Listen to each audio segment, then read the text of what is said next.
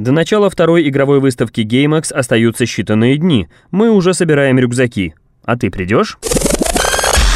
Курсор. Курсор. Ваш проводник в мире компьютерных, компьютерных и видеоигр.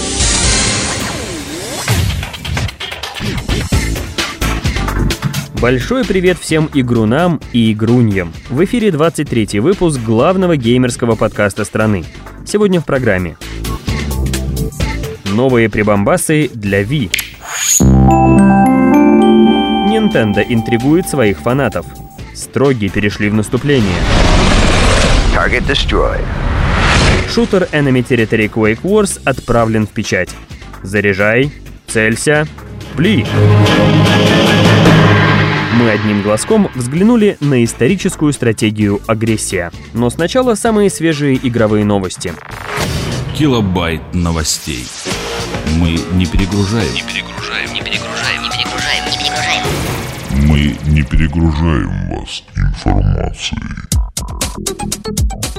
Компания Nintendo имела неосторожность зарегистрировать новые торговые марки, что спровоцировало появление очередной порции слухов. В сети начали обсуждать новые аксессуары и сервисы, над которыми, возможно, ведется работа в данный момент. Большинство названий Mi Contest Channel, Nintendo Magic, Mi Audition и V Handle вполне понятны и позволяют фанатам строить относительно точные предположения на тему того, что же может за ними скрываться. Однако компания также зарегистрировала замысловатое словосочетание «Сома Брингер», которое может означать что угодно. Ко всему прочему, Nintendo вспомнила про торговую марку Pikmin, в результате чего появились слухи, что она планирует возродить свой стратегический сериал, две части которого вышли несколько лет назад на GameCube. Возможно, какие-то анонсы будут сделаны уже на сентябрьской выставке Tokyo Game Show.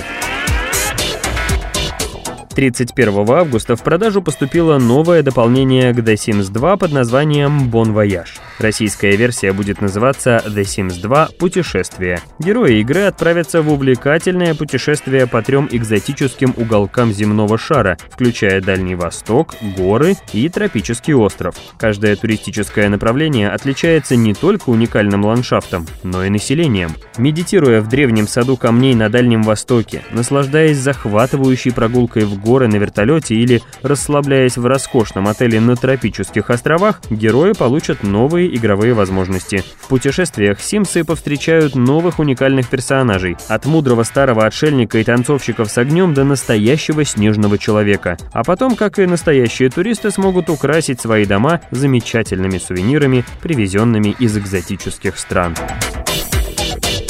Компании Splash Damage и Activision объявили о том, что онлайновый шутер Enemy Territory Quake Wars полностью закончен и отправлен в печать. Высадка строгов на территории Европы и Австралии состоится 28 сентября, а в Северной Америке упорные и продолжительные бои стартуют 2 октября. Речь идет лишь о PC-версии игры. Дата выхода версии для PlayStation 3 и Xbox 360 пока не названа.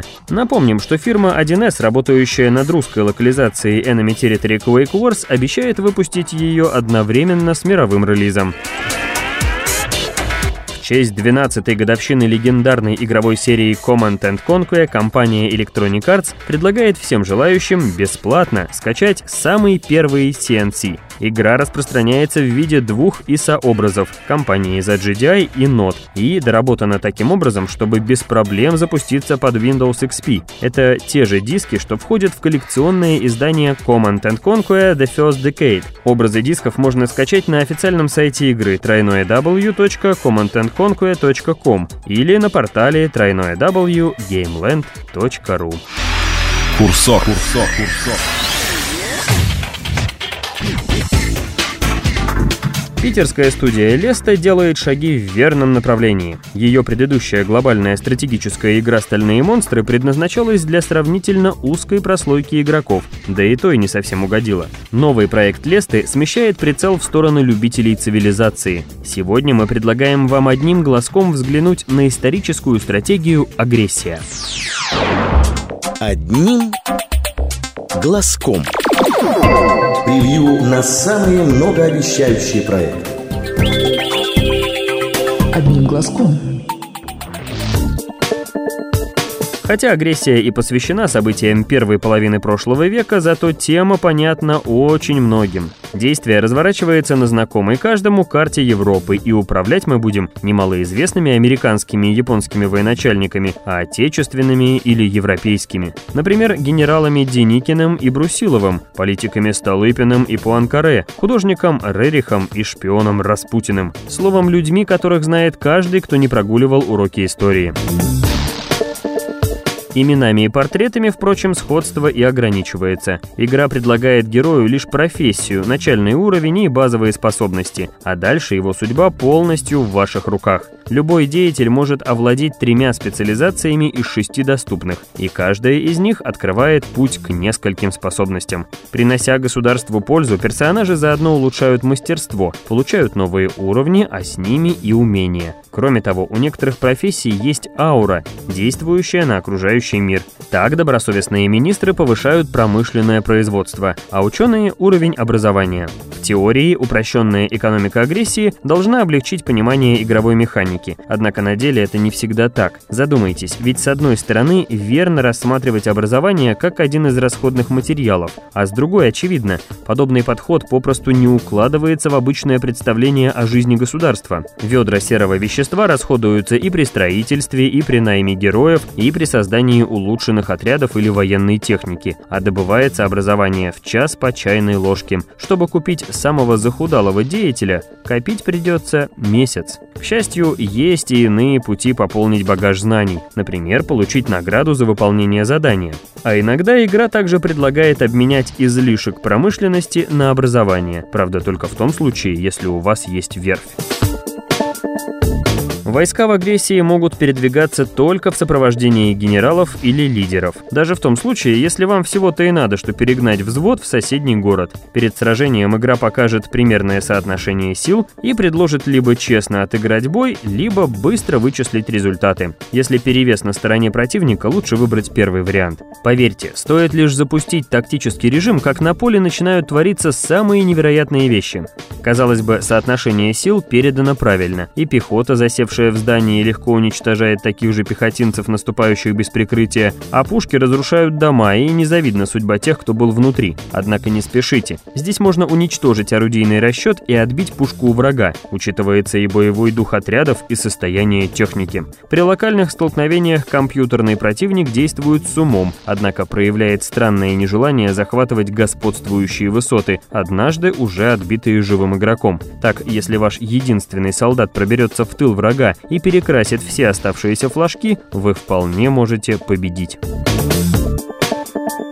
Официальная дата релиза агрессии 13 сентября, а значит уже совсем скоро вы сами сможете проверить, насколько хороша новая стратегия от Лесты. Удачных вам завоеваний. Курсор, курсор, курсор. Вот вроде бы и все, о чем мы хотели рассказать вам сегодня. Некоторые из вас уже зашли на форум Геймленда, чтобы отписать, мол, а чего это курсор такой короткий в этот раз? Все дело в том, что на очереди очередной спец.